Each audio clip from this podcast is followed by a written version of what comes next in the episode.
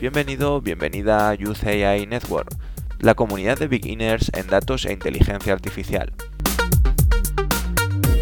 Todos los miércoles hacemos un streaming en Twitch y después subimos la grabación a diferentes plataformas. En el programa de hoy tenemos como invitada a Andrea Fabián, Dirección de Marketing y Comunicación en Unreal Training Hub, con la que vamos a hablar de la inteligencia artificial aplicada a los videojuegos. Muy buenas noches y muy buenas tardes a todos. Bienvenidos al nuevo streaming de Youth Network. Estamos cargando poco a poco, eh, esperando que os conectéis todos y todas las que en este momento nos vayáis a escuchar. Eh, vamos a hablar hoy sobre la inteligencia artificial en los videojuegos de la producción virtual, de gráficos, escenas en los videojuegos y en general de todo el sector y toda la, todo el gaming, que además es cada vez más emergente a nivel de esports, de, de diferentes plataformas como también es Twitch, muy especializado en este tipo de videojuegos. Y bueno, yo soy Adrián, y me acompaña por parte de Youth Network la iniciativa que estamos formando a todos aquellos beginners, jóvenes y no tan jóvenes, en inteligencia y datos, en inteligencia artificial, pues os invitamos a seguirnos en, en Instagram, os invitamos a, a que nos, nos, escuchéis todos los, los miércoles en Twitch y luego, bueno, pues este vídeo lo subimos a YouTube, lo subimos también a, un podcast en Spotify y también queda grabado aquí en, en, Twitch. Muy buenas tardes, Ángel. El mute lo tienes puesto. Estaba, estaba en, mute. Buenas tardes en Latinoamérica, buenas, buenas noches ya en, en Europa. Este, hoy es un tema súper interesante, inteligencia artificial, videojuegos, nada puede salir mal. Y pues hoy, hoy vamos a estar con, con Andrea que nos va a hablar de, de este interesante mundo, ¿no? Muy Hola. buenas noches, muy buenas tardes, Andrea, ¿qué tal? Muy bien, ¿qué tal? ¿Qué tal todos? Aquí estamos de, bueno, eh, streaming de Twitch, oportunidad de, conversar y hablar sobre, sobre videojuegos y también pues un poco sobre tu experiencia profesional de cómo te dedicas a una parte de todo este mundillo. Y, y, bueno, yo ahí sí que te voy a pedir lo primero de todo y mientras se van conectando nuestros, nuestros seguidores, que nos cuentes tu, tu experiencia, si te parece. Vale, vale, perfecto. Eh, bueno, pues yo mmm, marketing puro 100%, ¿vale? Entonces, eh, yo soy de un pueblecito, de un entorno rural, perdido de la mano de Dios, eh, pero me vine a estudiar a Zaragoza con 17 años y me, mmm, me, puse a hacer la carrera de marketing e investigación de mercados. ¿vale?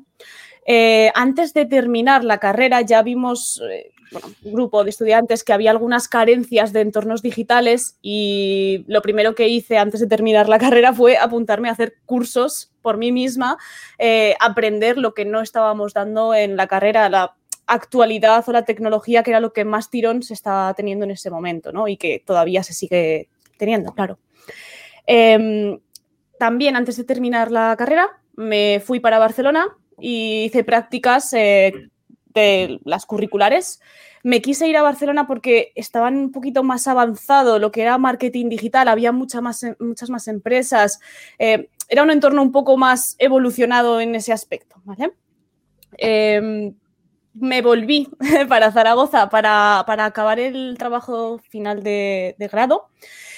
Eh, esto fue bastante curioso porque yo había negociado con la empresa eh, de Barcelona utilizar los datos eh, para, hacer mi, final de grado, porque yo lo que hice fue, bueno, hice un modelo predictivo, realmente el TFG se llamaba optimización de contenidos web, una clave de éxito para, para, el negocio. Entonces, lo que, lo que yo quería era coger toda esa información de un portal web como el que yo trabajaba y analizar a nivel eh, pues, polaridad, keywords, eh, tipos de cómo se ha compartido, eh, todos los objetivos que podía tener un, contenido de un, blog, optimizarlo, hacer un modelo predictivo para conseguir siempre el, viralizarlo, ¿vale? Conseguir siempre el objetivo del ser, que, siempre, que se comparta a saco, ¿vale? Entonces, eh, curioso lo digo porque siempre hay problemas con el acceso a los datos, ¿no? Pues esta empresa tampoco me permitió eh, utilizar los registros de, su portal web, así que, bueno, pues me tuve que apañar para eh, buscar un repositorio de universidad, concretamente de, California, donde encontré una base de datos de unos, cuatro, unos 40.000 artículos de Masable, donde podía analizar toda esta información que, os he contado. Al final, eh, pues es un eh, se, fue evolucionando, al ser un, trabajo de tantos datos, fue evolucionando casi eh, que me tuvieron que cortar y me dijeron, oye, para aquí que te vas a hacer un TFM eh, y no podemos seguir con avanzando materia que ni siquiera los propios profesores tenían conocimientos de ello. Al final, siempre la universidad va un poco más tarde que la actualidad. Eh, bueno, cuando acabé de, cuando ya me gradué, yo estaba actualmente trabajando en, OESIA, que es eh, software. Es desarrollo de software del gobierno, pues para eh, portales de transparencia, portales de ciudadanos, todo esto. Y en ese momento se me acabó la beca que yo tenía y me dijeron, mm, tenemos un puesto de comercial, puedes coger ser comercial directamente o no podemos seguir ofreciéndote un puesto de marketing de, investigación. Y ahí fue cuando conocí a Adrián, eh, me cambié de trabajo y empecé a trabajar como consultora de, marketing online. Ahí estuvimos los dos juntos, eh, creo que unos seis meses o siete meses, una cosita así. Yo permanecí en Palvin eh, otros dos, bueno, estuve unos dos años y medio así. Em, en Palvin, al, irse Adrián, yo evolucioné, en este caso, a obtener la responsabilidad entera de todo el departamento de consultoría y acabé siendo responsable de ventas y, de consultoría. Eh, claro, en Palvin pues aprendí mucho lo que es marketing digital aplicado. Pues eh, es e-commerce, son plataformas de tiendas online en las que vas asesorando a los clientes y al final eh, los datos de los clientes también están en esa plataforma, ¿no? Se puede jugar a ver métricas, se puede, se puede hacer eh, bastantes cosas chulas, pero requiere también de un tiempo y de que es enlatado, no puede salir de la empresa, ¿no? Al final son datos de clientes que no pueden salir de ahí. Y bueno, pues tanto tiempo en el e-commerce, en, marketing digital, yo me preguntaba, joder, eh, yo he llegado aquí y ni siquiera tengo un negocio online. Y estoy hablando con mucha gente que tiene negocios online. Entonces era como, quiero probar, quiero saber lo que estoy ofreciendo. Y, ahí fue cuando me lancé a montar mi propia tienda online, ¿vale? Esto hace poquito, ahora pues, eh, unos nueve meses, una cosa así, en pleno confinamiento, eh, decidí abandonar Palvin me monté mi propio negocio porque eh, también tuve la buena suerte de que encontré un partner estratégico para llevar los envíos de la web que también me ofrecieron ser eh, business developer, en este caso del mercado español. Y bueno, pues el e-commerce siempre me ha gustado, pero siempre he pensado, quiero trabajar en algo que realmente esté todos los días cañera a tope porque me enganche, ¿no? Porque el e-commerce lo veía como algo interesante, pero mm, pues, pues, un canal de venta más, realmente. Sí. Entonces, em, yo empecé a trabajar hace tres meses, bueno, menos, dos meses y medio, en UTHub, que es eh, la escuela de formación eh, de tecnología de Unreal Engine, aquí en Zaragoza. Eh, nosotros somos un Authorized Partner, es decir, mm, nosotros estamos aquí porque existe la necesidad de que, eh, de que haya más técnicos especializados en este tipo de programación, de desarrollo de videojuegos, de producción virtual, porque es una tecnología que tiene muchísimo tirón, pero no hay ningún profesional en España, ahí mm, los podemos contar con la, con la mano, ¿no? Entonces se necesita eh, bueno, ya no solo en España, sino de habla hispana en general, porque todos los técnicos pues, eh, son ingleses eh, o británicos o americanos, pero hay poquito, ¿no? Entonces, Epic Games, como un Real Engine es el motor gráfico de Epic, ¿vale? Pues Epic está invirtiendo muchísimo para, digamos, expandir los conocimientos de Unreal, para que haya más técnicos, haya más videojuegos y al final pues el mercado crezca, ¿vale? Entonces, como os digo, yo, yo llevo poquito, llevo dos meses y medio y todo el contacto que yo tengo con los videojuegos es a nivel usuario, ¿vale? Yo eh, siempre ha sido como un hobby, un, algo con lo que puedo descansar, con lo que puedo disfrutar y a partir de ahora se está convirtiendo en mi día a día y pues es muy, muy interesante también, ¿no? Siempre tener esa motivación, esa actitud y que la curiosidad por seguir creciendo pues va acompañada de disfrute. Porque, bueno, la pregunta que yo te quería hacer primera, gracias por, la presentación, así también conocen también tu background, que siempre es inspirador. Eh, te quería preguntar qué es lo que te ha llevado hasta el gaming.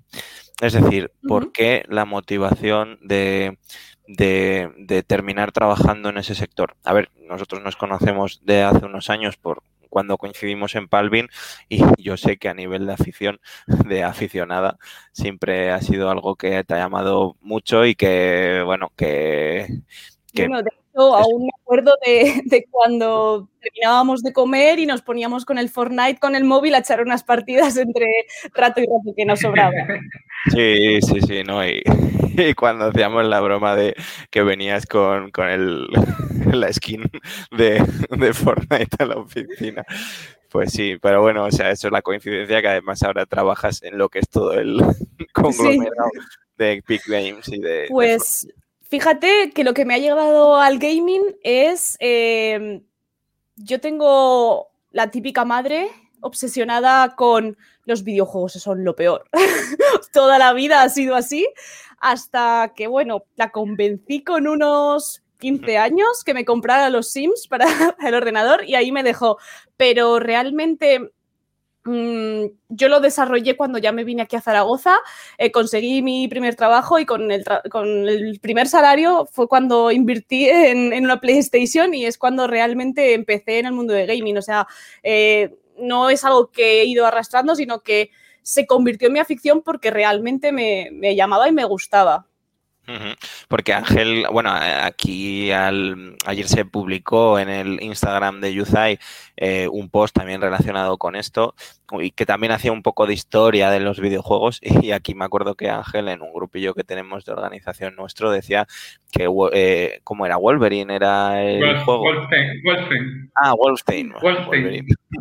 Ajá y que se implicaba, ¿no? O sea, la, primera inteligencia artificial yo sabía, me recordaba el tema del ajedrez, además en los másteres de, datos siempre te ponen el ejemplo de la máquina de IBM que gana Kasparov, pero, pero ahí sí que Ángel, no sé, tu experiencia con el gaming creo que también es bastante, ¿no? Más que gaming, los videojuegos que, que había en esa, vamos, en los 90, que yo también le di bastante a eso. Bueno, este, claro, ahí, ahí ya me descubro un poco, pero sí, jugué mucho de niño, eh, cosas como Wolfenstein y todo esto. Y, y, en ese momento, pues uno se imaginaba que, que eso era magia, ¿no? Al principio.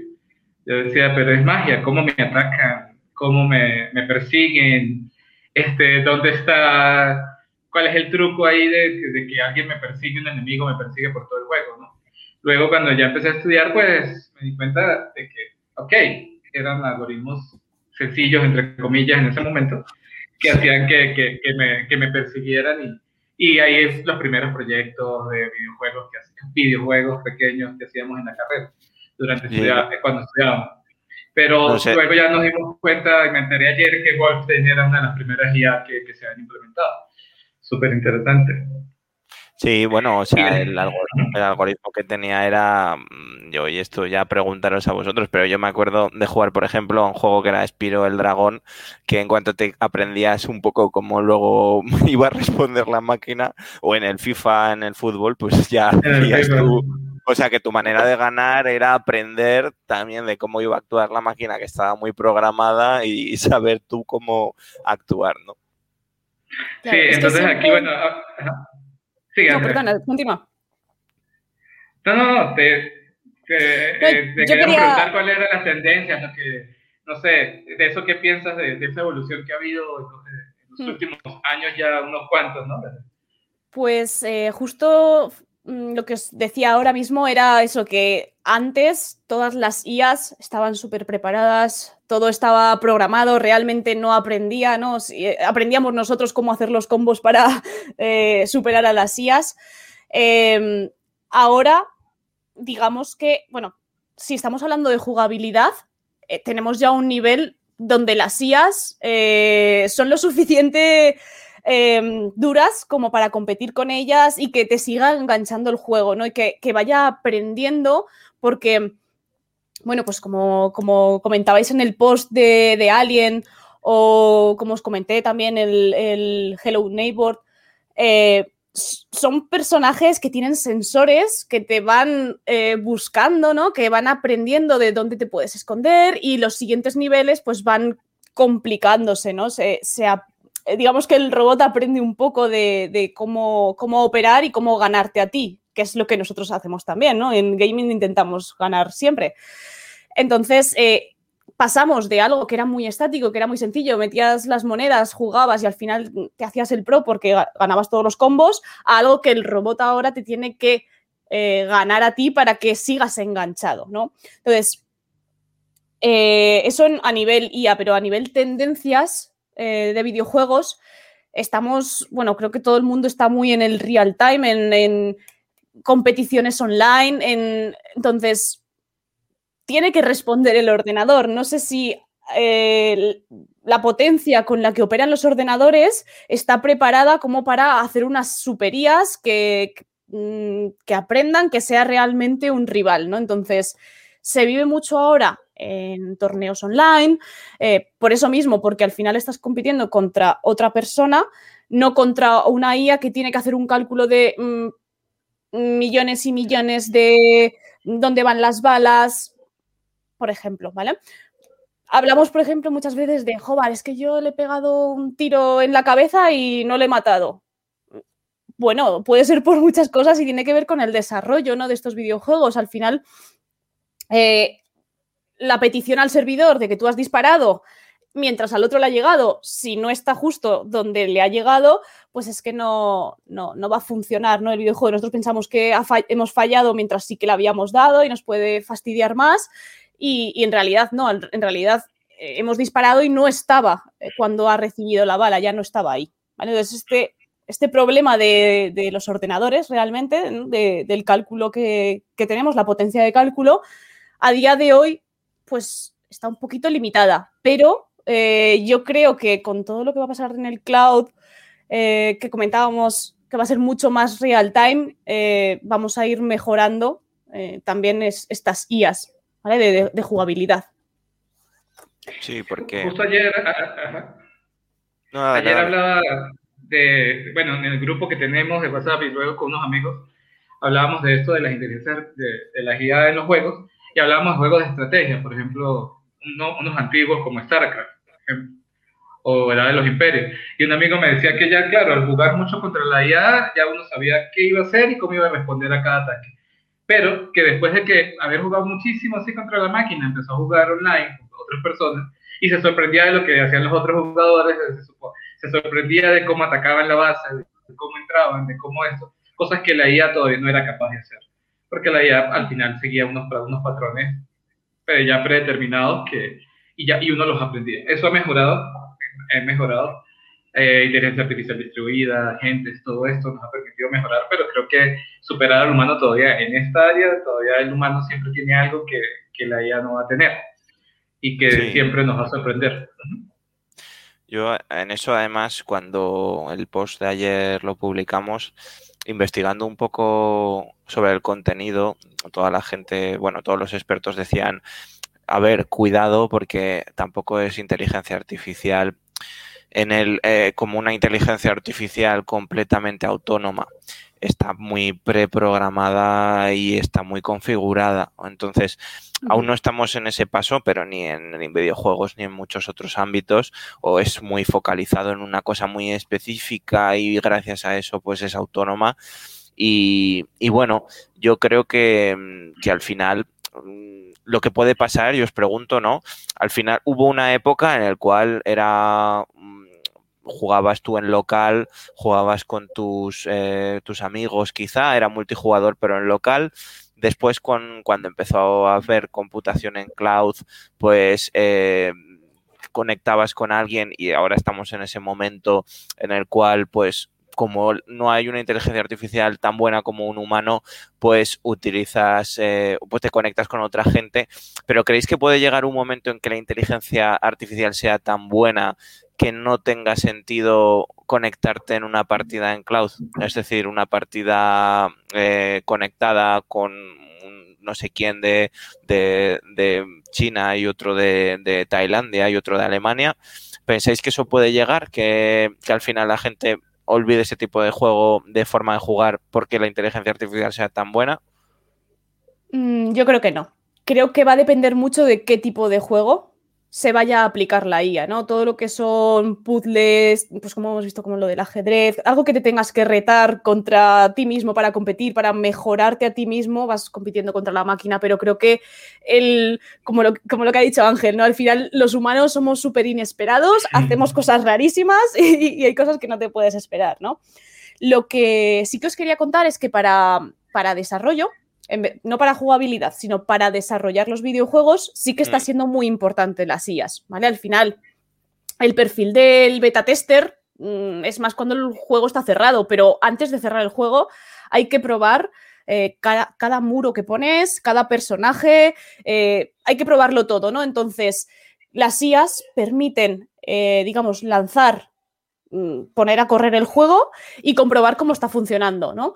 Eh, un compañero me, comentaba, imaginaros que estamos en una carrera de coches y hay una curva, lanzamos las IAS, mm, la mayoría van a hacer la curva, pero algunas se irán. Vamos a ir descartando todos estos fallos que está dando el, programa y vamos a ir eh, construyendo el videojuego en base a las futuras generaciones de las IAS que sí que nos están funcionando, ¿no? Entonces, ahí ahorras muchísimo tiempo en, creación de videojuegos, vas em, vas creando el programa, el, juego, con lo que sí que te funciona y vas a evitar bugs, vas a evitar, eh, pues eso. Al final en, desarrollo sí que se está utilizando mucho. Sí, porque además esto nos da pie a la pregunta que también te queríamos hacer.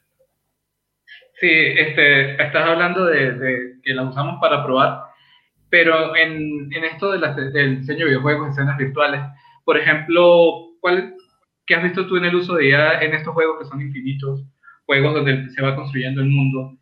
Este, es eh, que yo voy avanzando, avanzando y voy descubriendo cada vez un mundo nuevo y, aparentemente jamás termina mientras yo estoy jugando. Y todas estas cosas que has visto tú en estos últimos tiempos en, esa área, ¿no? En, el diseño de videojuegos, escenarios virtuales, escenarios infinitos, entre comillas, y el uso de la IA. La verdad, eh, se está, o sea, no tengo muy, muy, no tengo una base muy fuerte, porque como os digo, llevo dos, meses y medio a nivel técnico con esto, em, pero mm, la industria eh, se está abriendo muchísimo, ¿no? Digamos que ahora eh, se está apostando por, bueno, no es, que se está apostando, sino que los, las, em, las desarrolladoras indies tienen ahora mucho más poder para poder desarrollar y hacer juegos fantásticos con un presupuesto mucho más bajito, ¿no? Esto, por ejemplo, eh, Unreal Engine siempre se ha utilizado para, hacer triples A, para hacer los juegazos, porque es un motor muy fuerte, pero a partir de que eh, abrieron la plataforma, que ahora mismo la puede, lo puede utilizar cualquiera, cualquier, eh, ya seas arquitecto, ya seas productor virtual, o sea, director, eh, lo puede utilizar cualquier persona. De hecho, yo el otro día me lo instalé en mi propio ordenador porque es libre, tú puedes descargarte el motor y empezar a, trastear, a utilizarlo e ir aprendiendo para, pues, oye, yo es que soy muy curiosa, ¿no? Y es algo que apuesto también siempre por la curiosidad, ¿no? Cuando estás hablando de algo, pues pruébalo y te vas a ir enterando de lo que vayan hablando los demás, porque si no, no vas a pillar ni una.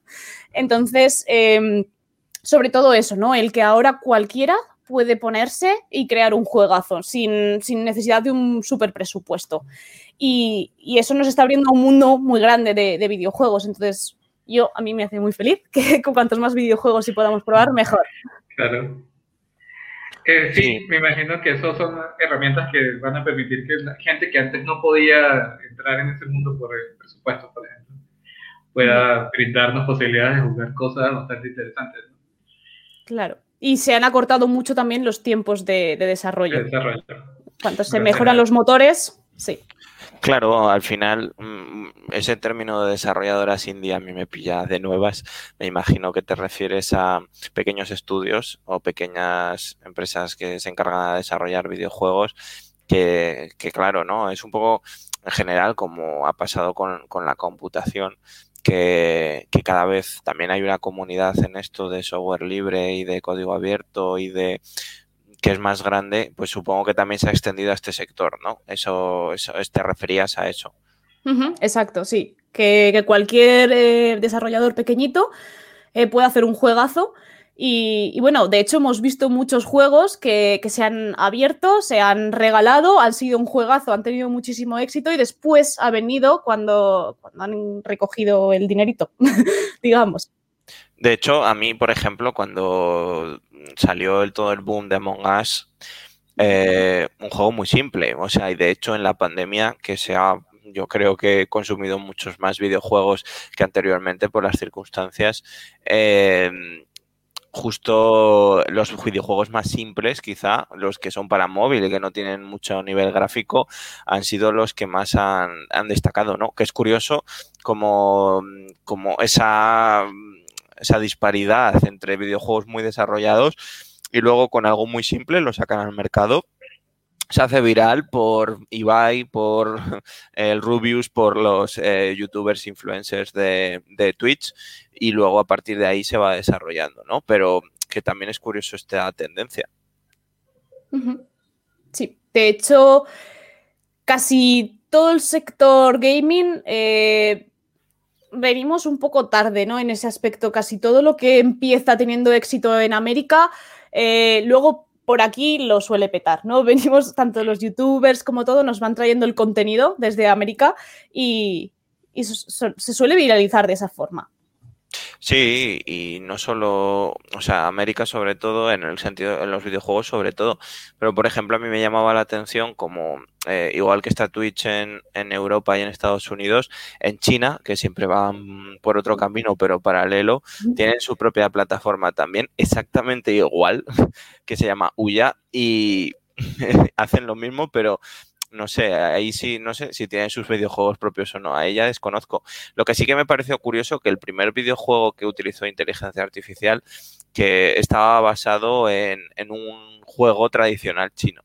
Eso sí que fue una de las curiosidades que vi cuando, cuando salió el post este de que sacamos ayer en Instagram, ¿no?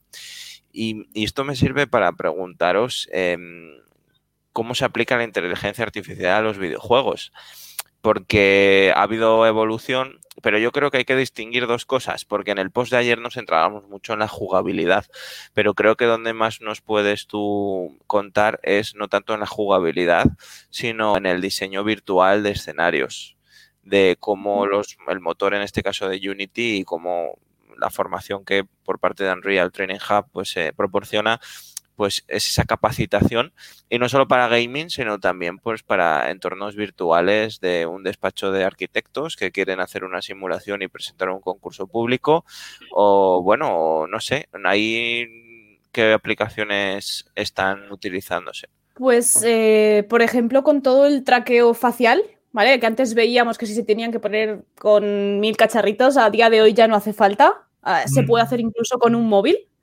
Entonces, eh, hemos llegado a un punto en el que yo ahora mismo, mm, no porque no tengo desarrollado eso, pero podría ser directamente un personaje de un videojuego y estar hablando con vosotros, ¿vale? O sea, habéis visto seguramente a, estos influencers digitales que ahora mismo son como robots, pues podrían estar en directo, podrían estar en real time y todo esto es gracias al machine learning, a, la inteligencia artificial porque nos reconoce en tiempo real, ¿no? Eh, mm, va reconociendo todos los rasgos, incluso se pueden crear bibliotecas para, ir mejorando el, desarrollo de distintos personajes, ¿no?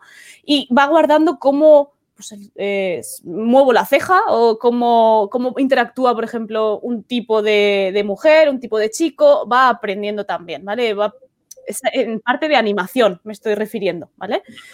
Eh, luego, el, motor se utiliza mucho, como, como has dicho, para arquitectura, pero no sé si la inteligencia artificial está justo en, la arquitectura, porque al final sí que eso está ya más programado, más diseñado, eh, tiene un, gran trabajo detrás. Eh, sí que hay eventos virtuales, pero podría ser más como una cámara 360 donde vas interactuando, algo así. Aquí Eduardo, tú que conoces a Eduardo, Ángel Eduardo, perdona, que use tu segundo nombre. Sí, Ángel Eduardo. Sí, ha sido ya por el defecto de pues tenerte, sí.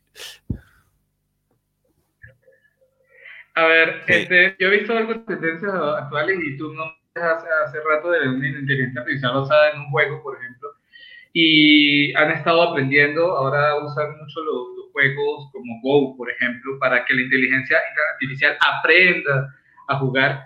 Y hemos visto que creo que fue Google la que sacó, así como cuando IBM sacó la de la máquina que venció en ajedrez a, un humano, ahora están aprendiendo a jugar. Ya no solo se programa la inteligencia artificial, sino que están aprendiendo a jugar. Pero no están aprendiendo a jugar de todo por, eh, por ahora. Sí he visto también proyectos donde eh, de repente le dan a una máquina para que aprendan Super Mario Bros. Y, traten de jugar y van fallando y vuelven y, juegan y van aprendiendo y al menos pasan algunos niveles.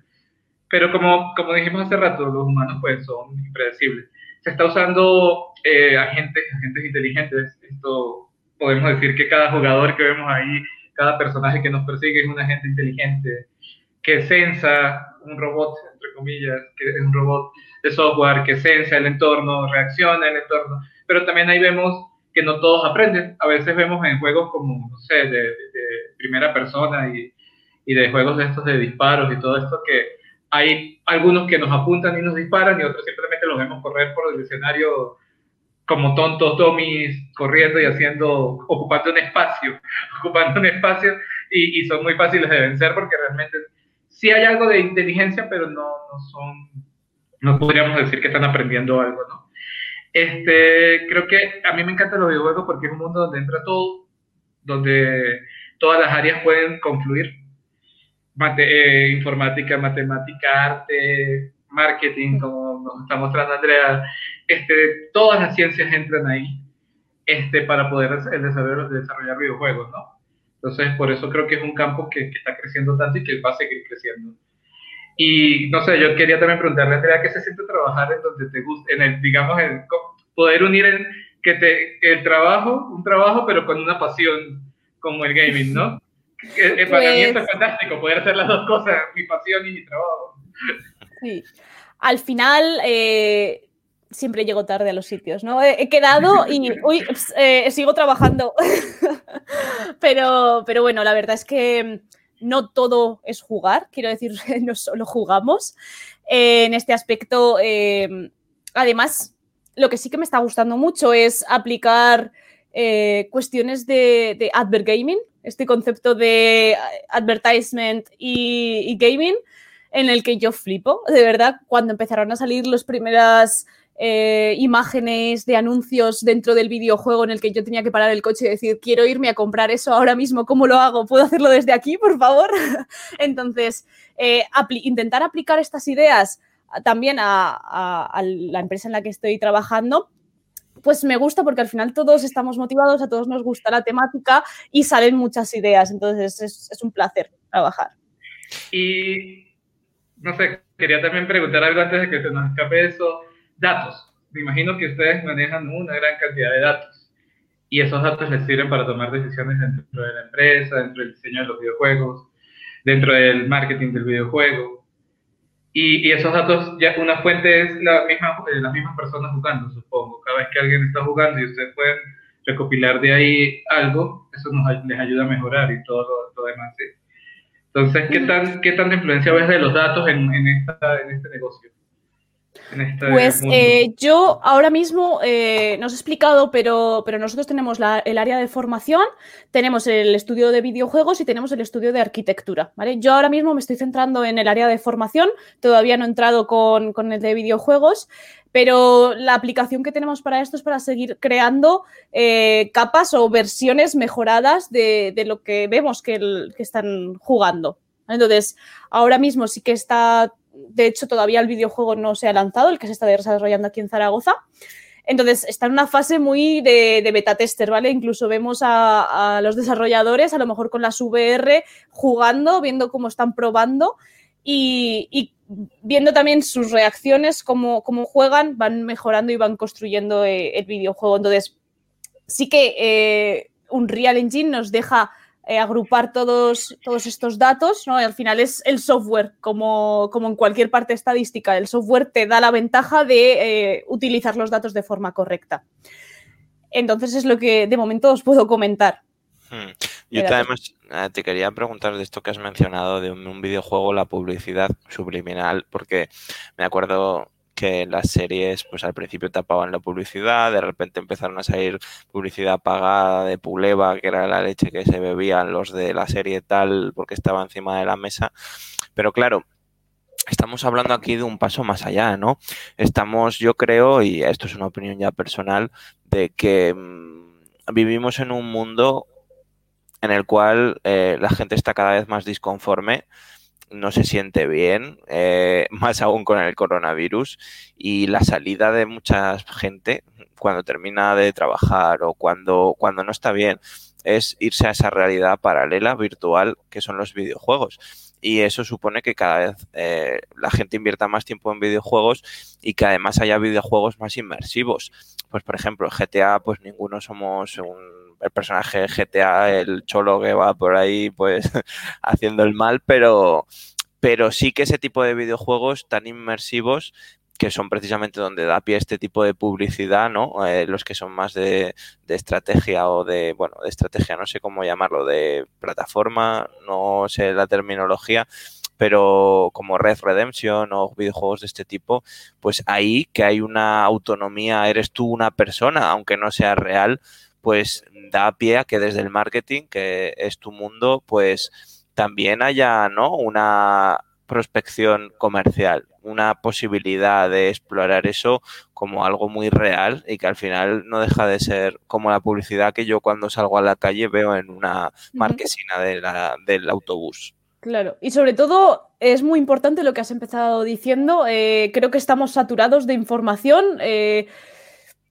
hemos visto, lo hemos visto todo ya, pocas cosas nos sorprenden, ¿no? Entonces, cuando te evades de tu realidad y te metes a otra, hay cosas que no te vas a esperar. Piensas que ya están programadas, oye, yo estoy en, el, oeste, en tal época, no me voy a esperar pues que un caballo lleve colgando un cartel que ponga pues eh, una marca de whisky, por ejemplo, ¿no?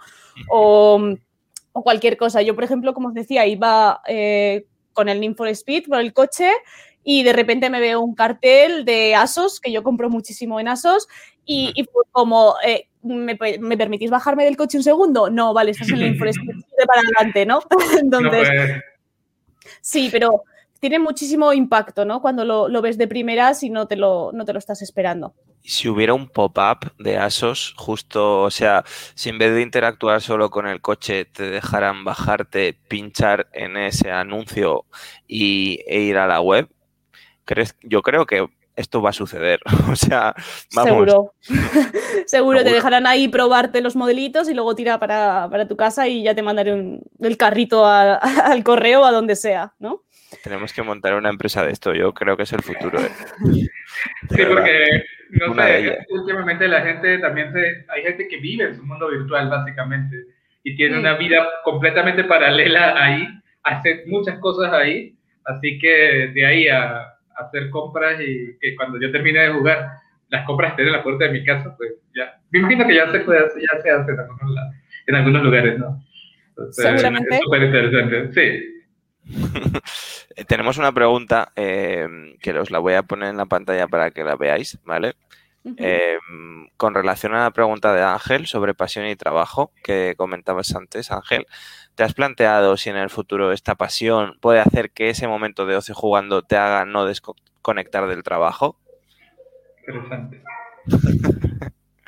Mm, no me lo he planteado, pero espero que no pase. También, también es verdad que lo que yo hago al 100% en mi trabajo es marketing, eh, veo novedades, hago contenido, hacemos muchas otras cosas que no es realmente jugar, ¿no? Entonces es como ver ver el mundo de los videojuegos desde otro punto de vista y cuando yo llego y cojo el control, eh, es distinto, ¿no? Al final es, meterme yo en el videojuego, no verlo desde fuera, explicarlo y, demás, y venderlo.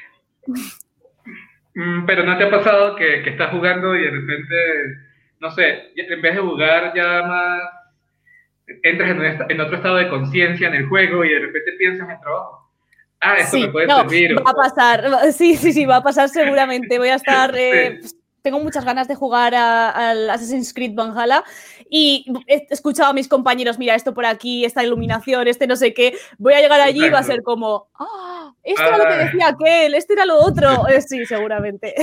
O incluso en la versión crítica, ¿no? De decir, no disfrutar quizá tanto el videojuego porque conoces ya cómo se hace y dices esto de vuestra competencia, por supuesto, la vuestra siempre será no, fuera de bromas, pero verás seguramente, seguramente un videojuego desarrollado con otro motor y dirás, mira, esto quizá con el nuestro se haría bien y a lo mejor te chafa un poco, te frustra un poco esa, ese discovering del nuevo videojuego, ¿no? Sí, puede, puede pasar. De hecho, aquí en España, ahora mismo diríamos que aproximadamente el 75% de los estudios están trabajando con Unity. O sea, Unity está como súper esparcido, pero está mucho más limitado, ¿vale? A nivel desarrollo. Entonces, eh, hay poquita gente desarrollando con un Real Engine. Cuando vaya a jugar un juego, eh, yo ya sabré que es un Real Engine. Y si no, pues diré, ostras, mira, esto es de Unity, ¿qué están haciendo? Para evitar esto, hacen esto otro, ¿no? O cosas así. Es interesante, ¿no? O sea, realmente yo no conozco, no es un sector donde yo tenga mucha información. Sí que conocía el motor de Unity, pues por las integraciones que hay de la tecnología de, mi empresa son con, Unity a nivel de 3D, de gráficos en 3D, pero bueno, es cierto que, también en, Fortnite pues ya lleva unos años en el mercado, pero quizá es cuestión también de tiempo, ¿no? De que al final la popularización de un motor de, de render de generación de videojuegos, pues, pues eh, también es algo que se irá haciendo popular y extendiendo. De hecho, creo que Esri ahora está trabajando con un Real Engine en alguna visualización arquitectónica. Eh, lo buscaremos y te pasaré información, pero ya me, ya me, me suena que lo he escuchado por ahí. Ah, sí, sí. De hecho, tenemos una SDK ya de eso. Mira, qué bien. pues igual la tenemos de un Real y no de Unity y me estoy aquí columpiando. Madre mía. Mañana te matan. Tenemos tantos productos. Que nada, pues eh, no sé si mm, alguna preguntita más. Yo creo que ha sido bastante interesante. Em, siempre pedimos a todos eh, los invitados que para terminar eh, hagas un resumen, te voy a pedir, de un poco una conclusión, ¿no? O un poco cómo cerrarlo, cómo poner el punto final y y bueno, eh, eso te voy a pedir como, última pregunta.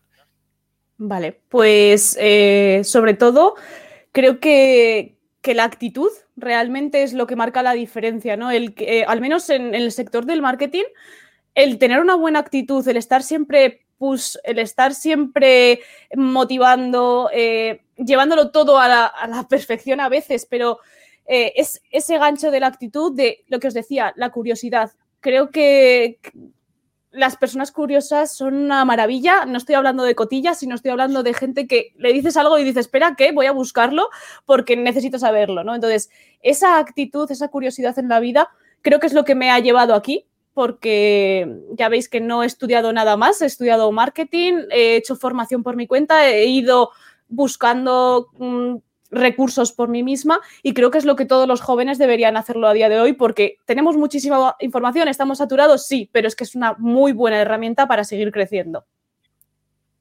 Pues te agradezco el resumen. No sé si Ángel también quieres tú hacer un pequeño resumen de todo lo que hemos conversado. No, fue una conversación, ha sido una conversación súper interesante. Este, de verdad, este mundo, como les dije, a mí me apasiona, me gusta y, y yo sí empecé a jugar cuando ya estuve un poco más en la carrera y empecé a jugar y jugaba conscientemente, wow, esto se puede hacer así, aquí están haciendo esto, este, quizás están usando este algoritmo. Me, me imaginaba cosas que me parecen súper interesantes y lo que más me gusta es esto, que todo, todos podemos estar en este mundo y, y podemos trabajar en, en, lo que, en lo que nos apasiona. Creo que esto es lo más motivante para los que están comenzando. Que todos pueden estar donde quieren y poniendo su esfuerzo y por supuesto preparándose. Y de verdad, gracias Andrea por, por esta interesante conversación. Nada, a vosotros por invitarme y bueno, pues por dar también la oportunidad a que todos los jóvenes vean que, oye, yo estoy aquí, podrías estar tú, eh, simplemente motívate, plantéatelo y si te lo proponen, mmm, adelante, ¿vale? Que no, no hay riesgo que, que, que no venga mal. Me parece muy buena conclusión. La verdad es que dicho eso, yo no tengo nada que añadir. Así que lo, lo único que voy a añadir es nuestro, nuestra publicidad, que es que, bueno, todos los miércoles hacemos este streaming. Son las 10 de la, a las 10 de la noche en España, a las 3 de, de la tarde en Ecuador, a las 4 de la tarde en Venezuela y a las 2 de la tarde en, en México y en todo Centroamérica. Entonces, bueno, que aquí vamos a estar todos los miércoles y agradeceros a los que nos habéis visto y este vídeo pues seguidamente se subirá a YouTube, se subirá a un podcast de Spotify para que lo podáis compartir, lo veáis en el momento que queráis y nada más agradeceros Ángel primero y Andrea después vuestra vuestra presencia hoy y, y bueno, ya despedirnos y, y, que tengáis muy buena tarde y bueno, aquí en España pues ya nos vamos todos a dormir. Muy buenas noches. Sí, ya, ya, ya la... Muchas gracias. Adiós. Hasta luego. Gracias. Adiós.